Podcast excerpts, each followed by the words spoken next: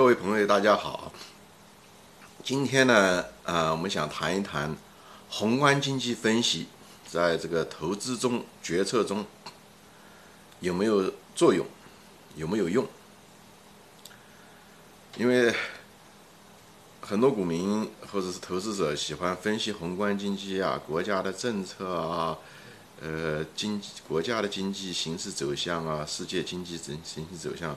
来决定他的投资政策啊，呃，投资呃决定，这个表面上看上去好像符合逻辑啊，但是，呃，你如果仔细去分析、去思考的时候，其实这里面呃有很多问题啊。有些投资者喜欢呃股市大跌或者大涨的时候，他们喜欢看电视，喜欢呃看报纸，去看这些所谓的经济学专家的解释啊，试图找出一种。好像有没有内在的逻辑能够帮助他的投资决定？宏观经济呢？呃，对投资的作用，它有没有？就是在投资决策中，它有没有作用呢？呃，它有作用，但是作用实用性并不是很大啊。呃，主要的是有两个呃方面，我现在就是把它呃。说一说啊，第一个呢，就是宏观经济呢，它如果不好，就是它这个宏观经济好的情况和坏的情况，它对企业的股价，呃，就是盈利最后反映到股价的方面，它这个影响是不对称的啊。宏观经济在不好的时候，它对企业。的影响是很直接的，就是它是明显的，它远它的它就是消极因素的影响远大于呢它积极因素的影响。就是如果这宏观经济好，但不一定能够导致企业的盈利增长啊，我后面会解释啊什么原因。但呢，如果宏观经济它如果不好，啊，它可能影响更直接。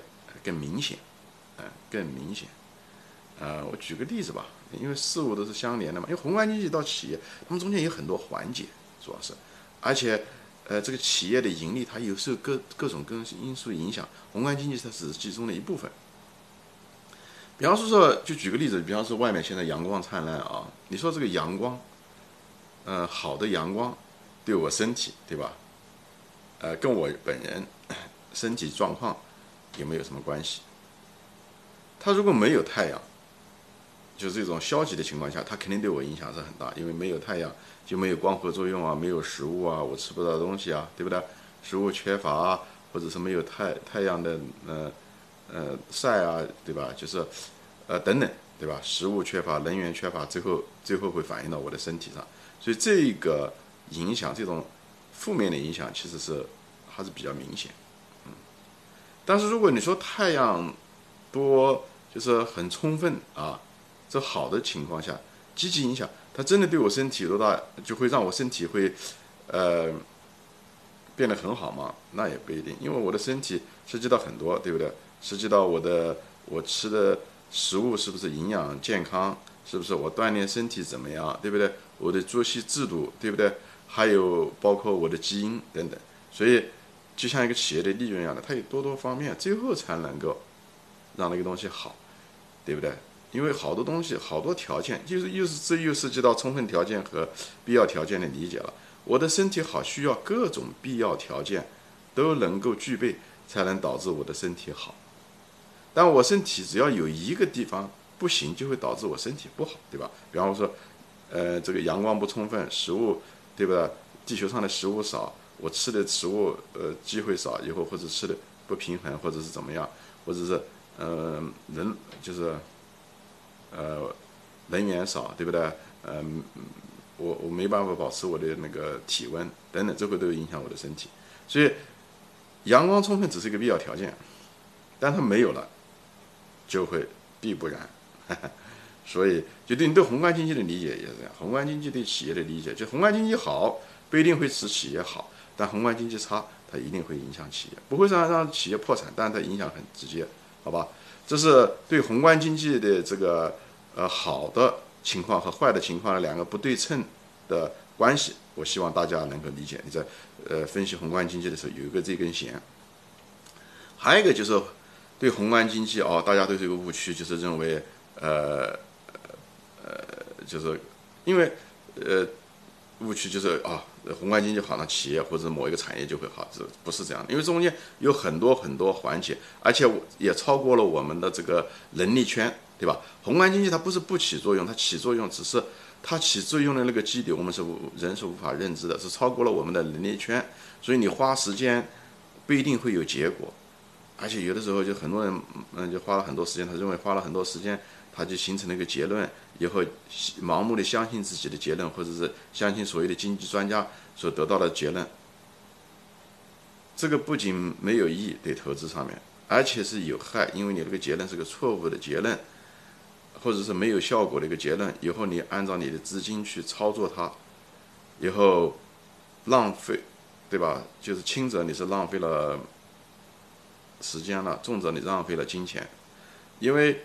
宏观经济的分析，它的复杂性，它各种元素，因为它是个系统论，和经济中有一个很多事情，它是未来发生的一些东西。你 A 影响 B，B 影响 C，B 也影响 D，所以这个 C 怎么影响 D？这个这个中间的这种动态关系，人类到现在为止都没有发现一个好的方法可以呃理解他们这种。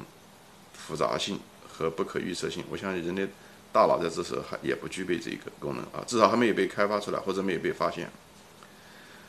因为这里面一个核心的一个问题是什么呢？就是个概率问题。因为你想一想啊，一个宏观经济，它到最后发展到企业，它中间很多环节，每一个环节都面临着各种可能性，有有可能是这种可能性，也是另外可能性呢。有你认为是其中的一个可能性，对吧？以后。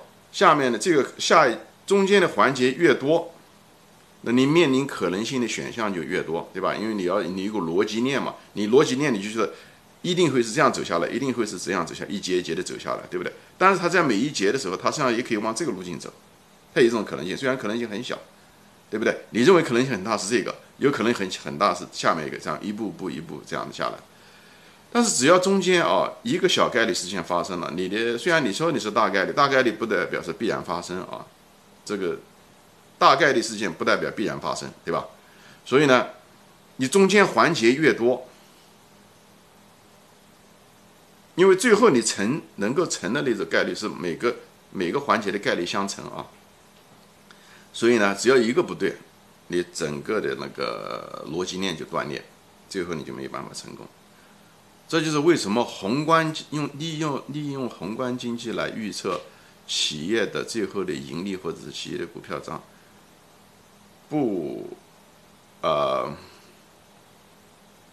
没有实用价值的原因就在这，不是因为某一个环节的逻辑你是不嗯你是错误的，不是你的逻辑可能都是大概率事件，但是因为中间环节太多，最后他们每个概率相乘，最后的结果是。你得最后最终得到的概率是一个小概率。事，就像一个串联，你每个灯都得亮，但是每个灯它都有个支路，它有可能百分之，你只有百分之八十的可能你那个灯会亮，但是你如果每个都是百分之八十可能没有，到最后你是中间有从宏观经济到企业最后这个终点做终端，中间有六七个灯你你都需要它亮的话，虽然每个都是大概率事件，最后你就是个小概率事件。如果某所有的灯都得亮，都就是个小概率事件。所以人们只在三方面是对概率的一个误误区啊。我举个例子啊，这个可能比较理论。我讲个例子，比方说，呃呃，国家发生一个有个颁布一个非常重要的一个新能源政策啊，或者是新环保政策，有些人就认为有些新能源企业，比方是说比亚迪，对不对？它就会这股价就会涨，呃，而且未来会不断的嗯上涨，对吧？这其实是一个很轻率的一个东西。因为中间这个逻辑链中有很多环节，对吧？首先第一点，这个国家政策，对不对？它总体政策，呃，这个新能源政策，它多，它会资助多大规模，对吧？OK，他说他今年有这个这么大的规模，他以后明年、后年、大后年什么的，他都会一直有吗？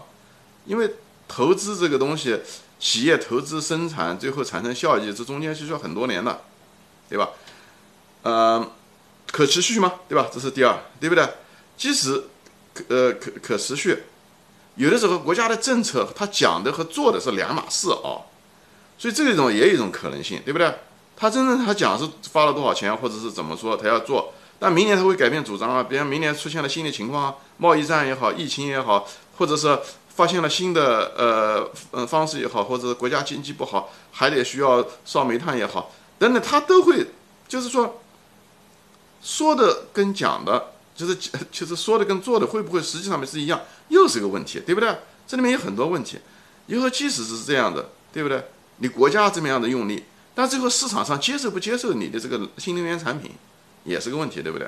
国家虽然推动做一定补助，但老百姓不买这个能源车、新能源车也是个问题，对不对？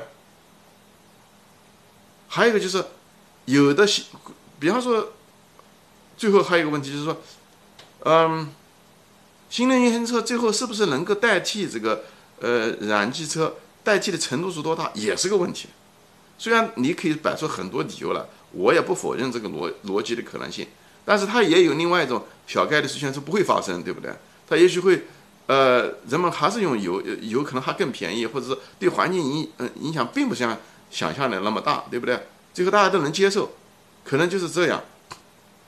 就是说到，比方说就是最后吧，就是说吧，啊，你所有的条件都符合，这所有的你都是大概率事件都给你说对了，OK，大概率事件。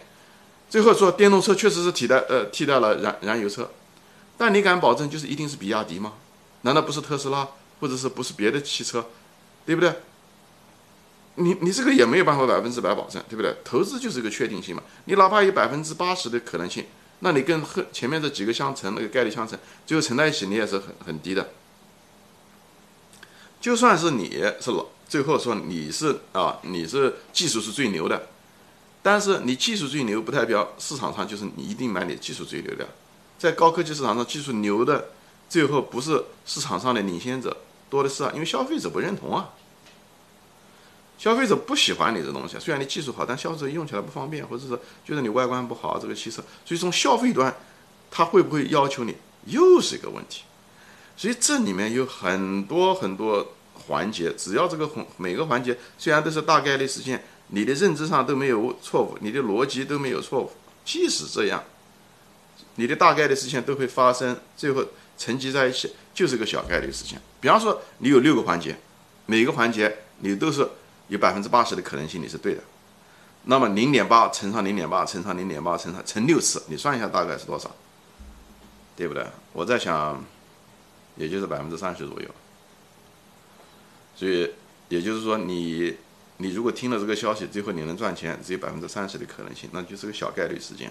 你如果持有这股票十年，指望它这样的，又只有百分之三十的可能性，你会对，你会做这个做这件事情吗？投资这件事吗？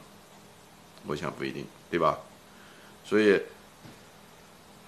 就是说这些东西啊，就是很多人啊，就是喜欢听国家政策也好，研究宏观经济也好，特别是那些经济学家。那不懂的人呢，又喜欢听经济学家说什么东西。其实，最后倒回来说啊，这些经济学家说的都错了的，别听他们的专家的意见，就是一个所谓的专家，就是砖头的砖，就骂他们。其实是误解啊。首先第一点，他们对自己的能力也也是一个误解。他认为他有逻辑就一定会这么发生，世界根本不是这样的。有逻辑一定发生的话，那就好了，那世界就变得很简单了，对吧？复杂性和不可预测性本身就带来了很多，呃，概率上的那个，就切断你很多那个确定性的概率啊，概率性啊，这就为什么你只有百分之八十的可能性，或者是更低。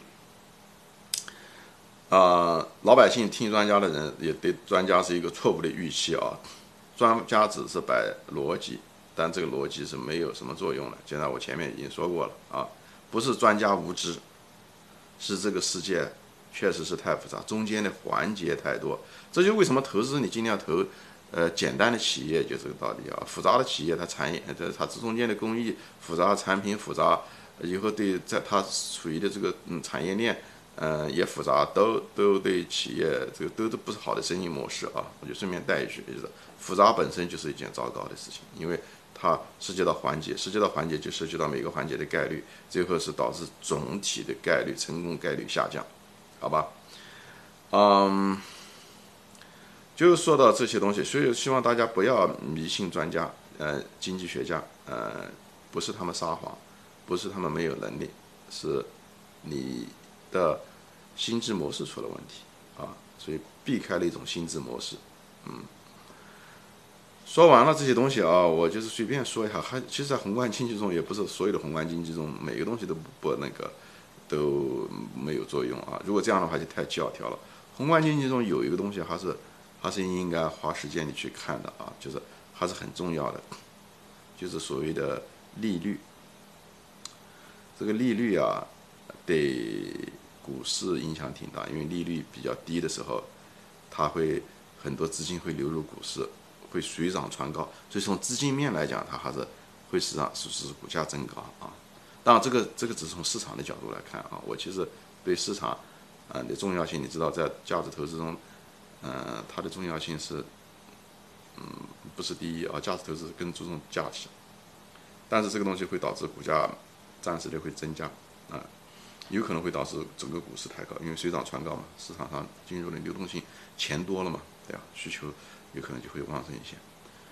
还有一个就是什么呢？就是因为利率低，企业借债的时候就是利息利息也低，所以呃财务费嗯那个费用少，财务费用少的就总的成本啊就费用成本低了嘛，所以这样的话在相同的营收的情况下，它它它的那个啊利润就会高，利润高那么就估值就会增加，对吧？它导致股价通过市盈率它会把股价呃反映在股价上面，就是。呃，这个是有可能的，所以，呃，利率，呃，会对那个就是宏观经济中利率的政策还是有用，但是利率政策有短期有长期，嗯，因为这个节目不是谈宏观经济嘛，所以，嗯，我也就不谈宏观经济具体的内容，但是大家头脑里面就有这个概念。啊，宏观经济对具体的每嗯企业的这这个利润长期利润，嗯，两个，一个是，呃，它是不对称的，它。好的时候不一定会导致你企业嗯利润好，但是差的时候它很可能会影响你的嗯那个差的嗯就是会导致企业利润不好啊，它是它的影响是不对称的啊。第二个就是从宏观经济到具体的嗯企业的时候，它们中间有太多的环节，每一个环节都有一个概率，最后所以中间环因为环节太多，所以会导致你的逻辑链太长，导致最后你准确的概率很低。所以不要用宏观经济，呃，分析来作为你投资中的投资决策中的一个主要手段，甚至你不考虑可能更好，因为你 你考虑了以后形成了一个错误的观念，既浪费了时间也损失了金钱，好吧？啊，今天就说到这里，啊，谢谢大家收看，下次再见。